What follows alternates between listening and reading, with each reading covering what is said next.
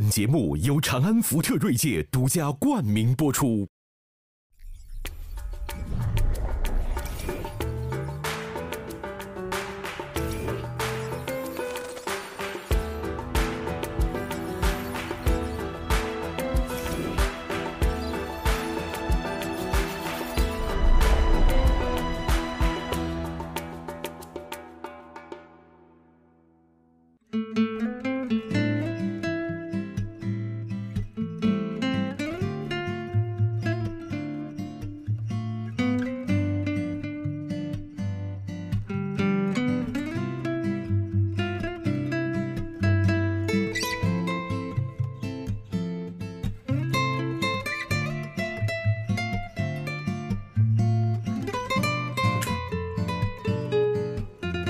这一炷香，文道是我如释重负的一炷香。哎，今天我跟你说，这个我坦白讲，是哥们儿我呀最心旷神怡呀，最神清气爽的一集。为什么因为咱们第二季圆桌派啊，这福特瑞界 圆桌派啊，第二季今天就是收官。啊，咱们就可以玩儿去这个，而且我觉得这个时候此刻的心情啊，呃，用他们那个装装装什么的词儿，放飞啊，放飞。我们现哎，真的是突然就觉得要要赶快跑啊，要逃往这个异国他乡啊，不是我说是旅游啊，哎，一下我发现这时候马上就开始想要去哪玩去哪玩去哪玩，所以我们这一集就叫玩儿去。也可以代表呢不满意我们的观众对我们的态度，你们玩去啊，哪边凉快哪边去吧哪边凉快哪边玩去。但是也代表了我们自己，我们真的是要玩去了，玩去了啊，徐老师。所以呢，今天咱们这个话题正逢也是假期嘛，对吧？就是说跟什么玩儿有关。所以呢，这四四位，咱们今天也有个特殊的一个仪式啊，也不叫仪式了，就是说每个人呐。哎，我发现你们都是爱旅游的人，嗯，所以呢，这个每个人可不可以带来一件旅途当中的纪念品，给大家秀一秀，看看呢你是个什么货色？再 看看谁谁先来啊？许爷，许爷许爷许许老板许许老板这是要脱呀！嚯哇，哇哇哇哇！全身全身全身是《权力的游戏》，你是去哪旅游搞了一个这么一个 War is 克罗 coming 地亚，哎呦，徐老师。哦，对，因为现在很多外景都在，现在它成了它主要这个的外景剧迷的朝圣圣地嘛 Kings Landing，就在克罗地亚不过。我发现一向玉树临风的徐老师啊，你也犯了罪啊，巨额脂肪来源不明罪啊，这么小肚小肚。藏在 Kings Landing 里边，问题不大的。Kings Landing，啊哎，你为什么会选择这一件给我们秀？因为我很开心啊，在访问那个城市，那个城市是真的是联合国什么什么非物质哪一座啊？叫呃呃杜邦尼。哦哦 v n i 哎呀对，瞧这发音哦那那一家哦，我知道我知道。他在地中海边是在那儿拍的哎。Kings Landing，他大部分他当然在画了一点，但大部分都是在。那个就是被那个女王后来后来炸掉了，大部分的场景就在那里。我去过那里以后，再看新一季的《权力游戏》啊，好出戏啊，也值得去。我跟你说，还有一个地方是在这个冰岛，就是这个《权力的游戏》，我去过，那个那个那个鬼怪一样的那个石头啊，你知道，我当时觉得最把我吓，差点出了事儿，差点出了事儿。我到那个最高的那个山峰上，你没见过冰岛的风啊，我还是今年冬天去的，我的天，我拿这个相机啊，你知道。它是周围有一圈栏杆儿这个风啊，把我转成了个陀螺。我这我以前没碰见过，说刮台风或者是是多有多大，我就当时吓得我呀，滋溜滋溜滋溜，从东边的这个这个栏杆啊，给我撞到西边的栏杆儿。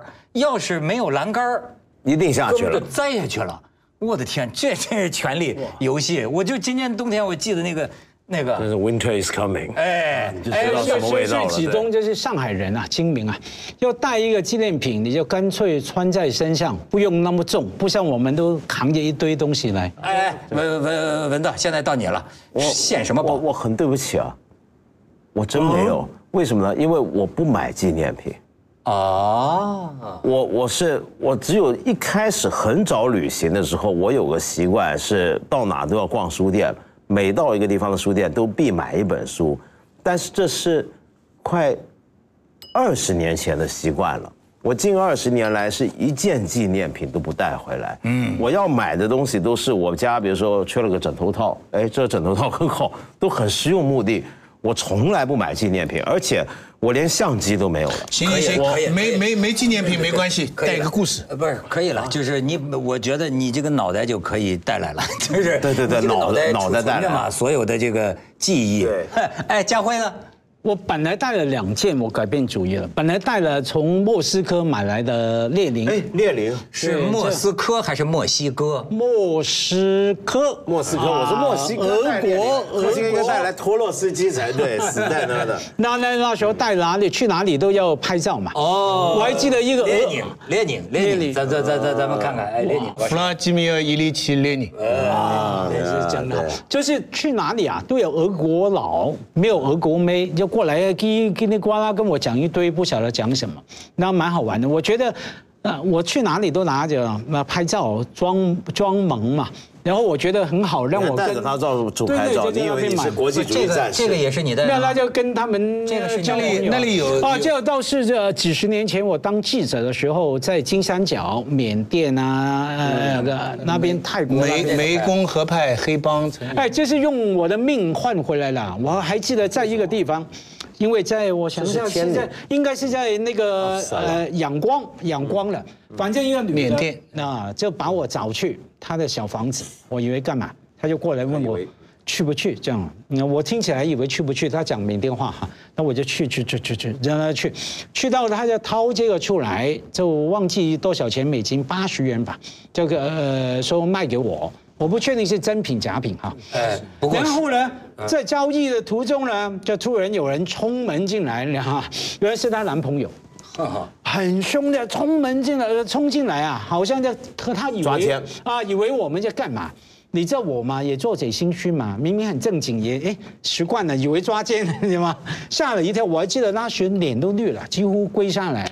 然后后来就解释清楚，可是当时他的眼神啊，我忘记有没有带刀哈，反正我记得我是捡回一条命。哎呦，给所有旅游爱好者上了一课。不是这个过过去不是那个王朔说过句话嘛，说这个崩溃啊，就是因为想起了以前的历次崩溃，所以家辉呢，他那次被吓着是因为想起了以前过类似的事儿。哎，讲的是这样，我不过说说实在话，家辉这个雕塑我是见得多了，这么丑的还是第一次见。啊，对，这见过这么。奇特，这我也觉得很奇特。就这是这个脸有点像西方人的哈。不过他他这个头像呢，上面你看你以为是天女，这个头像天像天女阿萨拉，但样子一定不是天女。我怀疑她原来可能是那个飞鸟，嗯我怀疑那个飞鸟我我呃飞鸟的头。我怀疑她原来是个给人做媒的那种老巫婆。嗯，应该不是请问梁梁老板大概多少钱？三百，嗯三百万二万三十吧。啊，二三十我就收吧二三十万的港币啊二三十万日元了，二三十万日元了。也不错啦。他让我知道警戒，以后不要跟一个女的单独莫。名其妙的进房，你你这个是什么来？看看我的，你看我都没打开过呢，买了哈利波特还没打。这是我在荷兰，哎，这个著名画家伦勃朗的故居。哦，你说这个哎，那个小你看那个那那个时候的鹅毛笔，他用多好。哎，你看，还真的有有这个墨配配配配配配墨水 这么多笔尖儿，你看这么多笔尖儿，这个是插上的，这个这有有味道吧？有味道吧？这个笔啊，然后呢，我拿拿拿回家之后呢，从来没写过。呃，没，当然没写过。这第一次打开，这为什么第一次打开呢？是因为我研究这盒子，啊，研究了半天，最后研究出一个结论 Made in China China，Made in China，看到吗？所以为什么现在不要买纪念品？不远万里啊？送给我写我的小说第二可以部。可以可以。没有办法的。我 我给你们再看一个纪念品，哎，这个跟他一样是笔，这是在前南斯拉夫的，这是塞尔维亚买的，枪弹啊，是弹壳儿。嗯，哎呦，真是。是子弹壳做的。当地的非常流行的一个纪念品，但其实买了以后心里是蛮难过的。因为这是内战时期留下来的。，对，因为这都是说难听一点，都是跟死人啊，亡。这个他们是用死亡的这个战争的东西在做旅游啊，在做纪念啊。当然这个是弹壳了，打中人的应该是弹头了。但是不管怎么样，他们也曾经运载过杀人武器，而当地现在就用这样的东西在做旅游业。就有点像在台湾那个金门，他们出菜刀，就是以前这两岸炮战的时候啊，就大陆这边打到金门的所有的炮弹壳，他们都留下来做菜刀。我记得我小时候在台湾，大家还说金门的菜刀特别好，为什么都是炮弹壳做的而且据说是香港飞机场进来是犯法的，不能带的。啊？真的啊？哎，这个是弹壳军火军火所以军火一类。对啊，他这个说你们藏藏好才可以带进来。你看我现在冒着生命危险怎么带过来，以体现和平之珍贵啊，战争之可怕。哦，但是你穿的衣服就是 War is coming。对对对，权力 的游戏都是前南斯拉夫的共和对国。哎，那个地方民风真强悍，体育运动也好。是的，啊，是的。我好久以前去越南，那时候刚开放旅游，也很多这类的东西。对，就就卖那些蛋壳，我也觉得当时我考虑买，后来也是这种感觉，死亡嘛，对。战争嘛，那时候那越战的时候剩下的蛋壳，但是越南是真的需要那个年代，就是说，因为它观光业刚刚开放，经济又起不来，它没什么产业，大部分人去参观，很多那是很多美国人回去看，他就给你卖蛋壳，就你美国人当年打到我们这的蛋壳，我现在当纪念品卖回给你，我觉得他这是很悲惨的一件事，但是他真的是要靠这个挣钱，有点像什么呢？比如说我有一个纪念品，我大部分纪念品都是人家去旅游买回来送给我的所谓手信。比如说我有这么一个手信是什么呢？是柏林围墙石头，嗯，就是当年柏林围墙刚拆，那时候呢有两种这种石头，一种呢就真的是有人去现场，那时候还剩下很大面积，去的人呢就每人都敲一点带回来。我收过一块这样的原始的未经包装的，后来呢我再收到一块是怎么样呢？是开始有盒礼盒装了。然后里面包包包的很漂亮，然后讲什么历史啊，什么一个小册子，然后就把柏林围墙那个石头一个小砖块这么当放在一个一个很漂亮的盒子带了回来。哎呦，你可别说这个石头，这个石头啊，你知道全世界有些地方的石头是不能拿回来的，对是不能拿走的。嗯，我啊，当然咱不是说这个这个那都是迷信啊，但是呢，它它它有时候就会有这个巧合，真把我给吓着了。这里边有我很不幸的一个一个经验啊，就是我去夏威夷，我去夏威夷，夏威夷那个地方啊。哎，尤其是黑沙滩，就它那个火山岩，夏威夷著名的黑沙滩嘛，那个海滩上是黑色的那个火山岩，然后呢，我觉得好玩啊，我带回一块儿来，我带回到香港的第二天，呃，有一位跟我很有关系的一个，我也很关心他的这么一个一个故人，猝死啊，猝逝啊，那本来我想不到这两件事之间有联系啊，是没有联系的。但是呢，有一个行为莫名其妙，以前也不知道这回事，然后呢，就在它发生那个时候，我就那天呢，在网上啪再下一点，啪出来一个，就是说，呃，在网上有那个就是全世界十大旅游地点的石头不能往回带的，第一名，那是我第一次知道，第一名就是夏威夷的这种黑黑黑色的这种石头，然后我一看，原来啊，这是个旅游业的常识，旅游界的常识，就是说。底的为因因因为什么呢？因为这个十几世纪我忘了，十五世纪、十六世纪，就是那个西方的殖民者呀、到这个夏威夷的时候，他那里当地有印第安王国嘛，原本是有土著的。是的。然后就说他最后一个王，临死的时候发出了诅咒，就是说任何侵略者从这里拿走一草一木一沙一石，我都恶毒的诅咒追随他一辈子，让他绝没有好下场。然后呢，你知道咱们不是有那个呃刘刘刘大师刘刘丹那个那个画家，他在夏威夷住了十几年。你知道我这位故人就过世之后，这还不是单一事件，其后那几天呐，倒了血霉了，这是喝凉水都塞牙。死了几个？最后，哎，我们就是说，当然我们还是 什么人？因为他好像说您其后几天都都不是，我们这还是就说呃这怎么说呢？就是说还是科学为主导吧。但是毕竟呢，瘆得慌，就觉得特别腻啊，特别这个不就不顺。那怎么办呢你安葬白那颗宁可信其，那只能是我一贯的实用主义的态度，宁可信其有，不可信其无。哎，于是呢，我呀专门给那个酒店呢，因为是在那酒店的沙滩上写了一封信，还找人翻译成英文。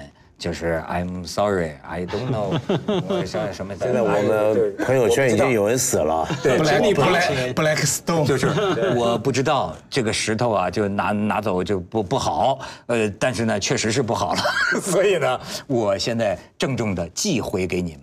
我做了这个事儿，你可能觉着我很二、很荒唐。后来这刘丹他在夏夏夏威夷住了十几年，他说他怎么说的夏威夷每年寄回去的石头都堆成了山，你到夏威夷看都有那个牌，甚至夏威夷有那个夏威夷有那个牌子，就是说不要拿走这里的那个石头，你知道吗？这是真事儿。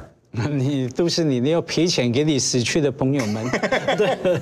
但但我知道有很多国家，有些地方还有那个西藏那个，比如说玛尼堆的石头，玛尼堆的石头。也不能拿。对。啊。我我拿过金字塔的石头，啊，埃及的金字塔，啊，呃，拿了一块石头，然后路上呃太重了，结果就不知道怎么样就就丢了。你就是那种传说中的中国游客在石头上刻名字“徐子东到此一游”，不是拿了块石头，不是他的他的他的这个身世表表表现在他在石头上刻了自己的名字呢，没把石头留在那儿，自己带回来了。我拿了一块石头，我当时真的是我爬到那个金字塔上拿了一块石头带，后来在尼罗河上的船上呢，怎么一折腾呢，结果结果就掉了，掉了，人家就安慰我说石头呢，你不要以为金字塔的石头有几千年的历史。你在上海家门口弄堂里捡一块石头也有几千年的历史，几亿年的历史，对不对？你想哪一块石头不是几千年的历史？所以我这么一想就是了。哎，我那份名录里也有金字塔的石头，没说不让拿，但是金字塔那个地方有一种那个呃黑色的猫的那个那种呃那种雕像，呃，据说那个东西啊有诅咒，说那个东西不能拿。但是我知道金字塔的表面的那些哦，拿了那都算倒卖文物是吧？哎，那个表面的那些那个呃花岗岩啊，什么东西都被中东的人拆下来去盖，呃十三世纪、十二世纪的，对他们这个伊斯兰的庙，对啊，全部就把一就是他们等于把几千年的石头拿来重新建造。但但其实很多国家有一些名胜地方是规定石头不准拿，要不然就犯法。倒不是因为迷信，不是说你拿回去了保护会文物，它纯粹是保护文物。比如说有一些地方，呃，有些沙滩、有些岛上面一些石头，一些石头特别圆，像日本屋久岛附近有个小岛，那最近不是才列入了世界文化遗产？那那个地方上面就有一个神宫嘛，一个神社。那那个那个岛呢，平常岛上的居民就有神社的神官跟那些神职人员，每年只开放给两百个男性游客对女的不能上女的不能上。而那男的要上的时候，都得在海里面泡着，脱光衣服这么上的。但因为他现在列入了联合国文化遗产之后，他就这两百个以后都不许了，就没人能上了。那那个地方的石头就是拿了要犯法，就严格检查。比如说你从那儿去了回来，按登岸的时候一定要检查的。最根本上，我非常反感就是旅游这两个字。嗯，我认为所有这些旅游纪念品啊，是旅游工业的副产品。嗯，我非常反感旅游这两个字。我觉得人应该旅行，哎，尽量减少旅游。就是说，我的我的定义哈，旅游是什么呢？参加一个团，嗯，啊，啥也不用操心，跟着他跑到一个名胜铁塔前面，五分钟上厕所，五分钟拍照，对不对？然后赶快走，就这么匆匆忙忙的。我觉得这种就是旅游。我觉得世界上好多好的地方，旅行呢，真的可以改变一个人的人生。啊你你改变了人生了吗？当然，怎么改变？因为什么改变？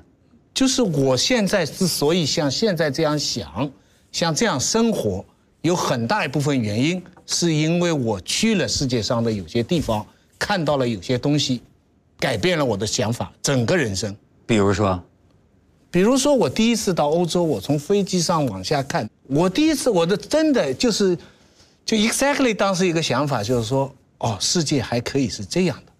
嗯。啊，就是就是你大片的绿地，偶然的村庄，一个教堂，然后你下去，你从我记得我的朋友从法兰克福开车半天到汉堡，嗯，差不多整个大半个德国，一路我当时说了一句很蠢的话，我怎么一路像花园呢？他们就觉得你这个是第一次来。当然我们都知道这个国家曾经法西斯，曾经战后恢复什么。但是你现在去看，你真的你很难想，你没到，你很难想象一个地方，你可以高速公路开五六个小时，周围不是农田，都是草地，偶然有村庄，这当然改变人生啊！世界不一样。我最大的改这，跟看书有啥区别？对我最大的改变就是第一次出门旅行嘛，一九八零，上飞机的时候，我是个男孩，boy。下飞机的时候我是个男人 啊，那去菲律宾啊，所以我的人生改变比你大，一趟啊我就没了。我以为我改变人生，他这个改变太厉害你是改变精神，我是改变了身改体啊。变性别了啊？不是，没没没没不是你，但是改变了这个。改变了身体，你改变了精神嘛，不一样啊。真的就到菲律宾这么短的时间就改变了。哎，不短啊，七天啊，七天啊，哎反正是生命一个意外哈，一个意外啊。我觉得我改变的是什么？比你们都悬。我改变的是时间。我也是最近慢慢有的一个体会啊，呃，就是为什么啊，在自己平常生活居住地啊，时间过得特别快，哎，但是我后来发现呢，去旅行的时候。时间变得特别慢。你比如说啊，我们规划去哪儿旅行，有的时候我会想，哎呀，时间太短了，只有三天时间，或者只有一周的时间。但是我发现呢，真到了那儿，很奇怪的感觉，呃，尤其是 你一想这三天啊，这一周啊，就跟一个人过了一生一样，就是也因为你看你至少是过了一季。对，这样就是我觉得好慢呢，就是，呃，不这个很有意思。呃后来我自己尝试解释啊，我觉得有点平行宇宙。就是你看啊，人的时间感呢是内容决定的。你比如说，你平常朝九晚五，每天上班做的是重复性的工作，这个一周啊，天天过六天跟过一天没什么两样，歘一下就过去了。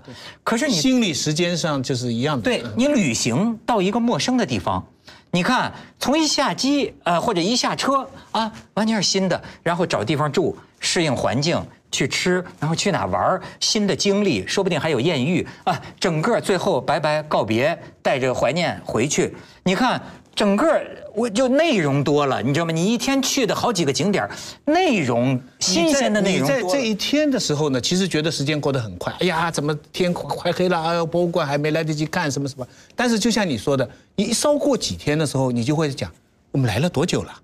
对好像很久了，好像一个夏天的内容都过了，对不对？。对，就时间变慢了。所以呢，而且你脱离了原先的参考标，所以呢，寿命变。长了。对对，所以旅行把旅行生命没错，我的结论就是旅行啊，实际延长我们的生命，扩展因为毕竟你的时间是你的主观感觉，对不对？因为我们旅行的时候，其实是一个嗯很特殊的一个状态。你想想看，我们从我们日常生活之中抽离出来。我们很多人说旅行的时候去体会人家的生活，但事实上我们永远不可能体会人家的生活。为什么？因为你到底没有在当地找工作，你没有在当地交过租金、交过税，你是一个外地人，忽然坠入到那个地方，跟那个地方其实没有任何关系，你只是来消费，跟跟跟被消费。你你你就一个外地人来，跟这个本地生活没有关系，所以你当然体会不到人家生活。你说好听点，那就像是个人类学家，来观察另一个社会；说难听点，就是个游客。就是个呃是个局外人嘛。所以在那个情况下，谁对你都不会有要求。你没有上司要求，你没有工作要求，你别的人，对你甚至生活上的很多这个社会要尽的各种义务都不要求。就是游戏规则跟你熟悉的那个完全新的游戏规则了，嗯，对吧？所以这是让你觉得到了另一个世界。唯一一个比较扫兴的，现在就是有微信。啊，那可以现在就不开跑？东跑西，你只要一上网一打开，你不打开又难过，一打开就回到了你原来的生活节奏。哎还还真没有秀儿，可能你是这样。我在旅行地啊，我也会看哈，但是我真觉得距离超脱感不是距离感之远。我再看祖国发生的事儿啊，跟我身在祖国的时候感觉太不一样了。我觉得像是看另一个星球上发生的事儿，就是太遥远了，好像非洲发生的事儿一哎，样。那我感觉刚相反，反而在香港，我看看冷笑两声就算了，看香港新闻，一到了外面看，有时候蛮温暖的啊，因为有时候去了外面看新鲜的东西，体会新鲜的经验哈。可是几天之后就真的有点想想家了，没有那么温度、温暖感。那哎，上网瞄一下那个香港的新闻，觉得那个那个认同感、那个紧张、在意的部分，有我在意的人、在意的事情，我跟你相反，所以我比较好。而且这种相反呢，我觉得还不单是个别的人，我觉得香港的人跟内地背景的人在这点上会有明显的差别。怎么说？因为香港的人从来就容易旅行啊，他们的证件、生活环境，去英国、去美国从来就不是一件特别大的事情，对不对？所以香港人到海外哈，没有人说海外怎么好怎么好的。你看香港人写的小说，到了外面就做洋街，就是好像很冤枉一样，跑到任何国家都说，哎呀，我没得饮茶了，看不到明州了，等等等等。台湾也好，内地也好，很多人离开。到了海外的时候，至少一段时间，真的是另外一个世界。你要知道，真的是另外一个世界。仅仅在三十年前，改革开放之初，我父亲他们作为工程师就出出差啊，嗯，出一次就上澳大利亚，出一次差，你能想象到吗？要提前半年培训的，我父亲。他们这些要半年之后要出差，是要提前半年培训的，然后要学点英语啊，对，国外的礼仪啊，坐飞机的这飞机都没坐过啊，就坐飞机的注意事项啊什么的，这要培养半培训半年。反复审批可以换五十美金。对你只能带五十美金出去。那是什么年代？七八零年？八十年代，八十年代，八十年代。我是一九八四年第一次回到内地，从香港，我在台湾读书嘛，然后暑假，然后就回香港参加学生团去内地，然后去北京。可是呢，不晓得怎么搞了，先去广州，然后那时候还坐了，反正过夜的火车啊，才到了北京，也是大开眼界嘛。其中一个我就记得睡睡觉。到站的时候，那是整个人在睡梦之中。对，大概是五点多到，五点多六点到。广播啊，把我们叫起来啊，第一次听到这种声音啊。同胞们，广州站啊，不不，北京站到了，北京站到了，哇，把我们吓得整个人跳起来了，你知道吗？第一次有这种，我以为战争要爆发了。同胞们，救国的报国的时候到了。所以你这这就是说，这一个地方有一个地方的民风。对对。你知道，我有一次去那个，我发现这导游也挺逗的。呃，我有一次去墨西哥，就是那种那个玛雅文化的那个。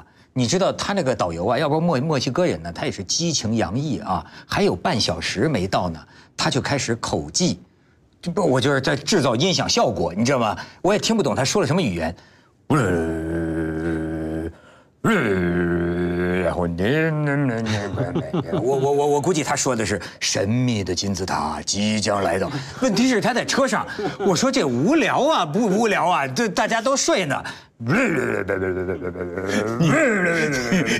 你要听西班牙与墨西哥的解解球夺球啊，他们要进一个球是三分钟哦，三分钟，高潮能够持续三分钟，那一个球可以讲三分钟，就是连续这个喊声啊，就三分钟。没错，有我跟你说，出去出了名的，你知道出去旅游，也除了不能捡石头之外，有一些注意事项的。我跟你说，你对对当地人呐，不要呃随便模仿。有的时候就撒尿了，我他是那个狂欢节，你正赶上，他那个狂欢节啊，呃，每个人陌生的男女，只要在那天那街上，你都可以抱住他亲吻，所以满大街都是陌生的，他们就就这样，一开始老欺负我们女的，也不叫欺负了，我们的女同事就人家就就那么弄，到后来我一看，咱中中华民族不能吃亏啊，哗家伙要抱他们那大大胖子就亲一亲，啊，就是那个挺挺逗，然后呢也要。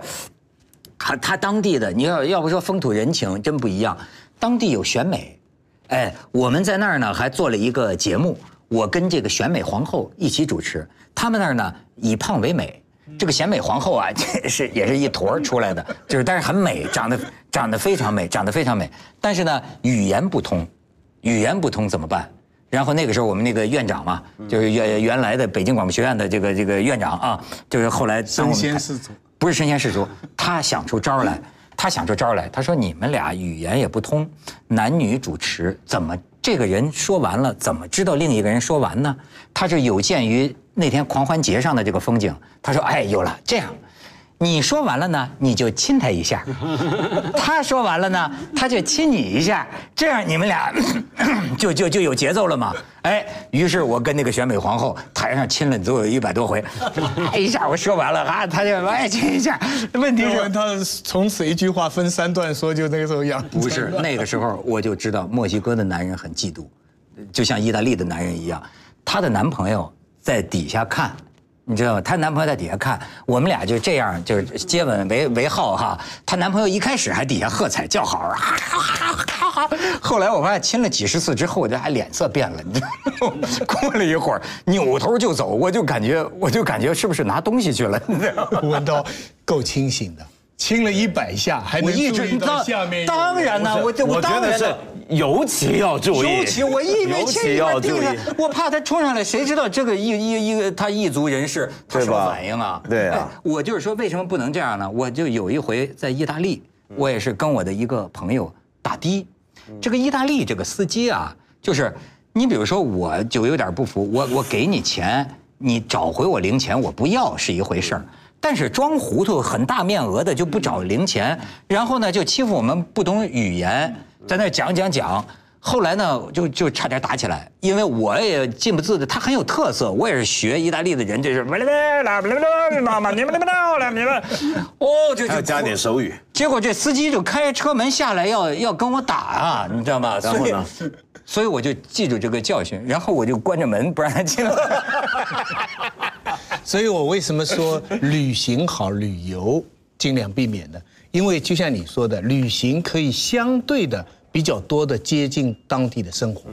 旅游呢，你真的是在一个玻璃球里，一切都是被安排的，你连自己找饭店的机会都没有。有时候很惨，跟旅游团啊跑东跑西吃中国饭店。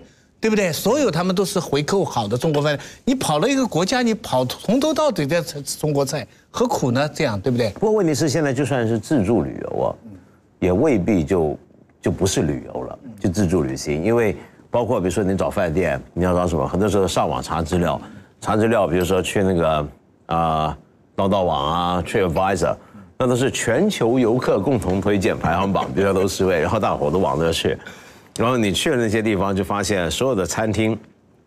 呃，里面全是世界各国的人都在一起，都在讲英语，因为全世界游客都是看同样的资讯来。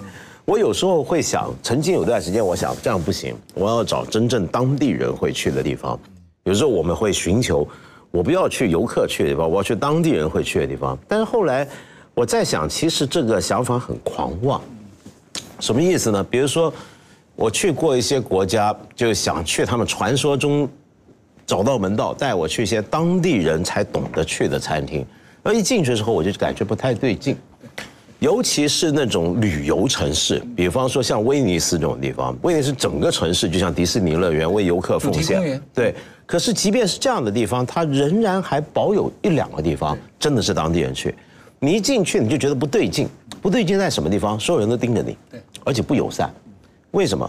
他会有那种感觉，你不我们我们本地人在外头伺候你们，搞了这样整个城市让给你们，就连我们最后这个喘口气给我们本地人的地方，你都还来搞，有点这个意思。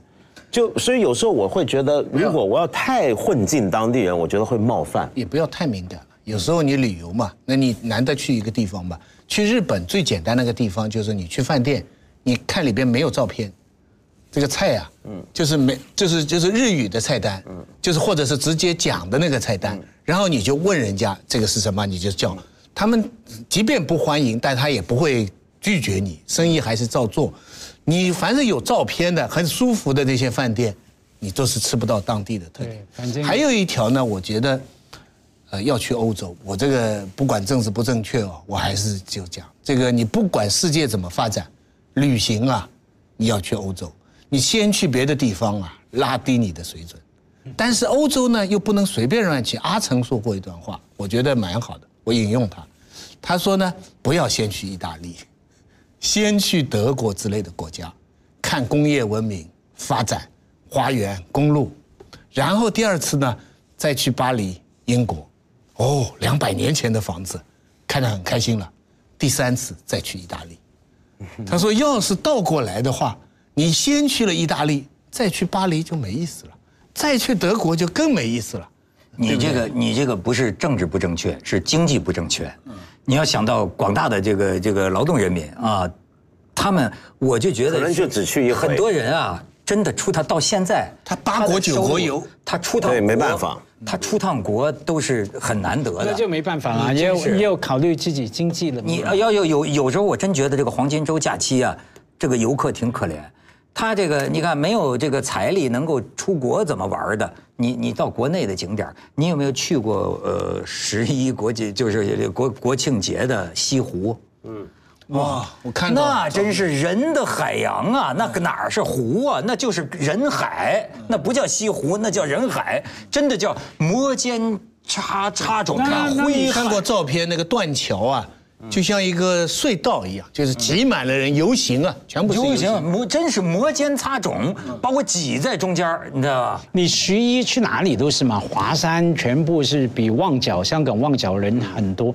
那我觉得是，假如德国这样一路杀下来了，我经常跟朋友推荐，这辈子真的要去一下非洲啊，看那个动物。以前我我我迁徙啊，我呃那个你去的是哪个地方？肯尼亚还是那个啊肯尼亚那边，那个当然是大规模的迁徙啊。就算不是，我是去好的地方从来没有做梦，只有非洲草原，我是经常做梦，就是早上五点钟、四点多把你叫起床，在那个五星级的帐篷哈，对那个拿个早餐咖啡给你，喝完坐那个吉普车开出去，天全黑的，全黑你一路往前走，他调好了时间嘛，一路往前走了，看到那个太阳就在你前面，全部慢慢升起来，然后那都算了。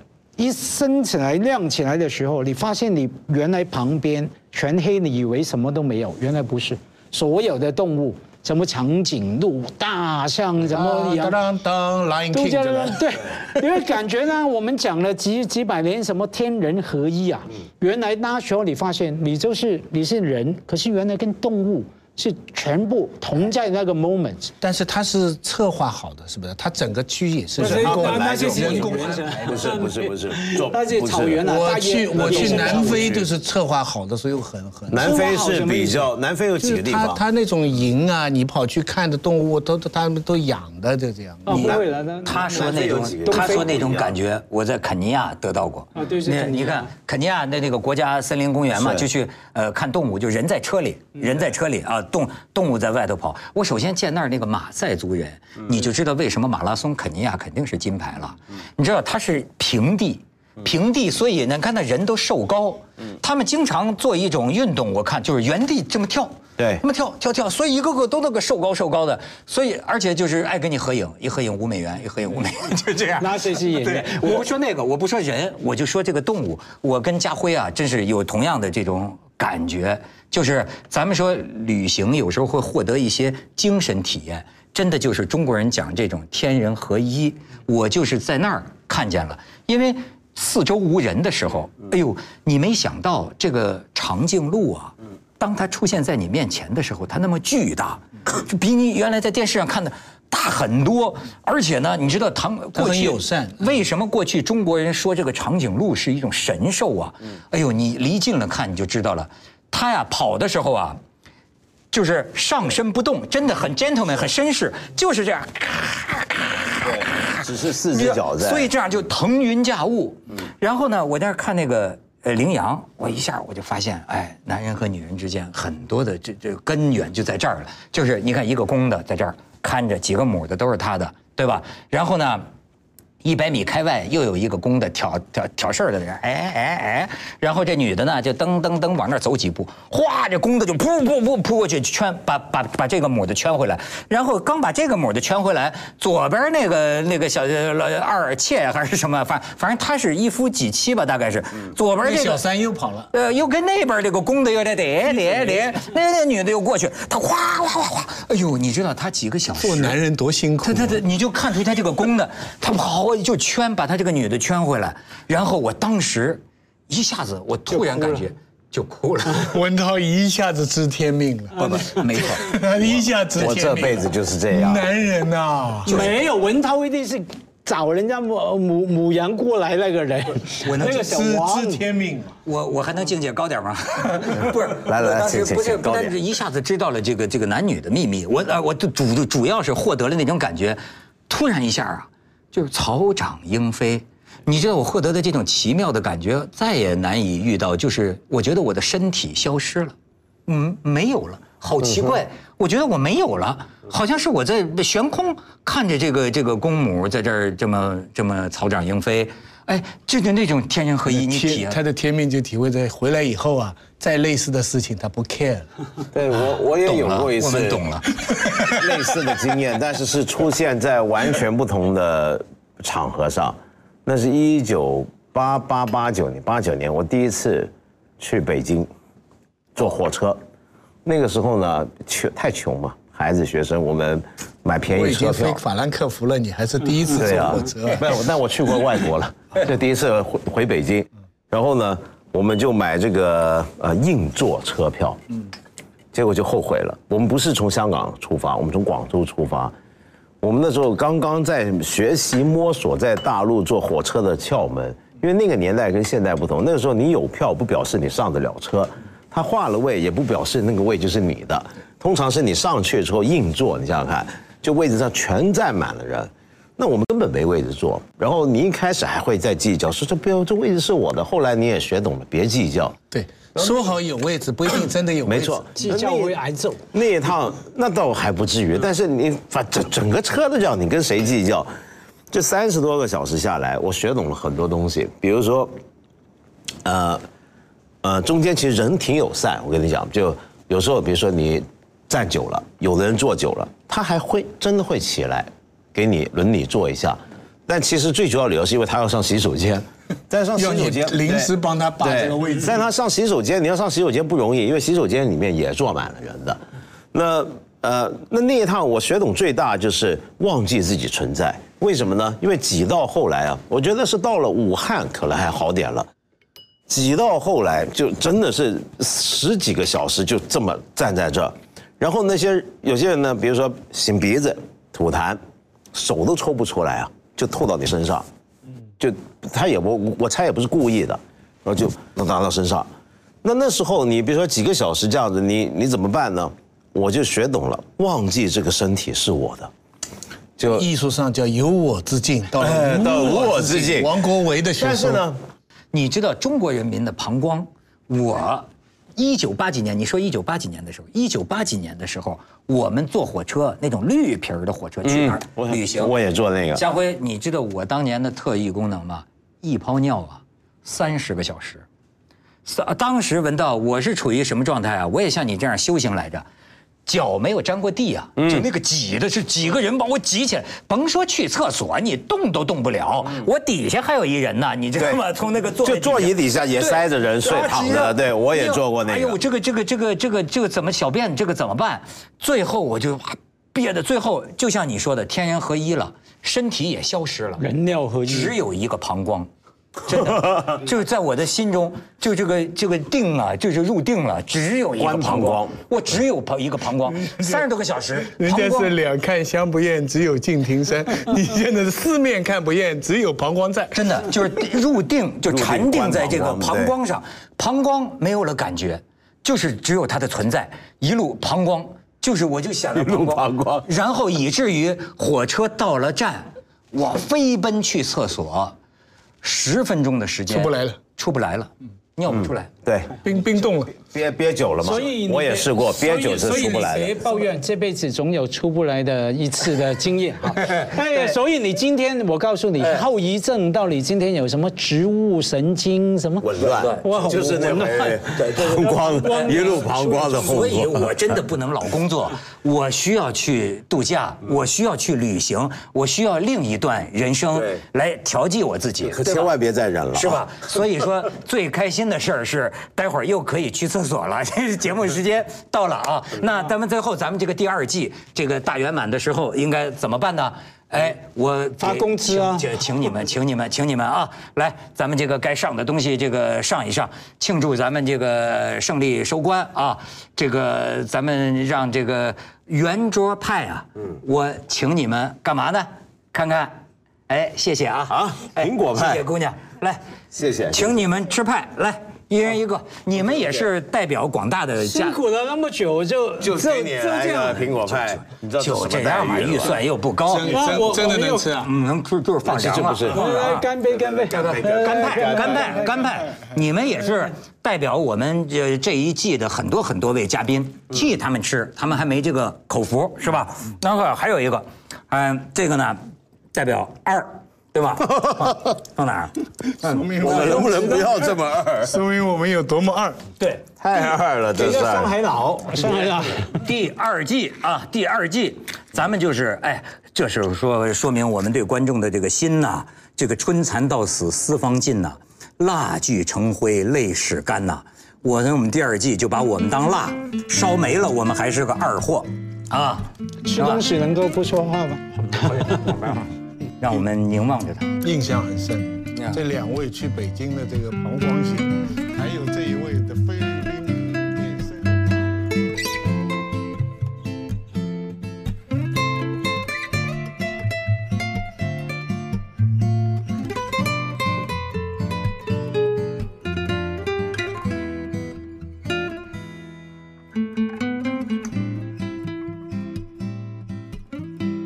我首先见那儿那个马赛族人，你就知道为什么马拉松肯尼亚肯定是金牌了。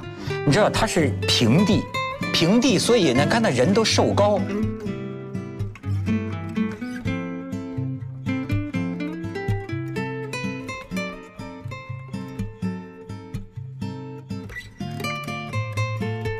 由我之境，到哎了到无我之境王国维的学说但是呢，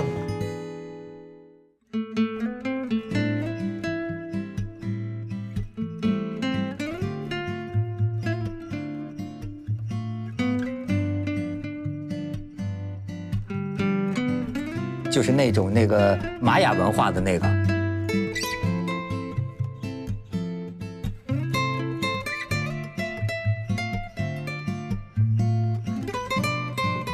比如说马尼堆的石头，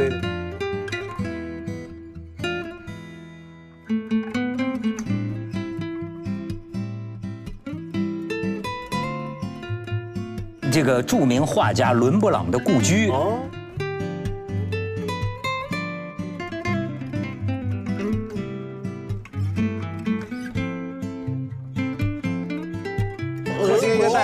司机才对死在他的。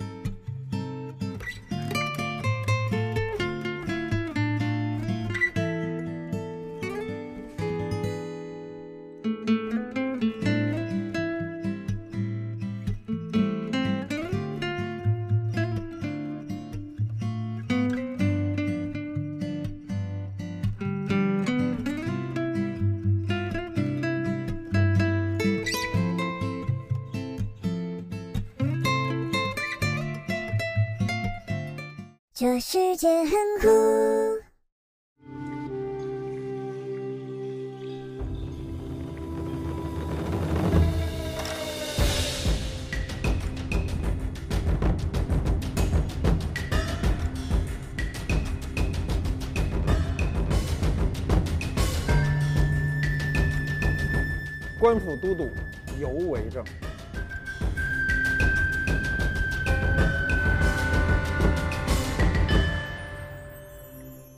这世界很。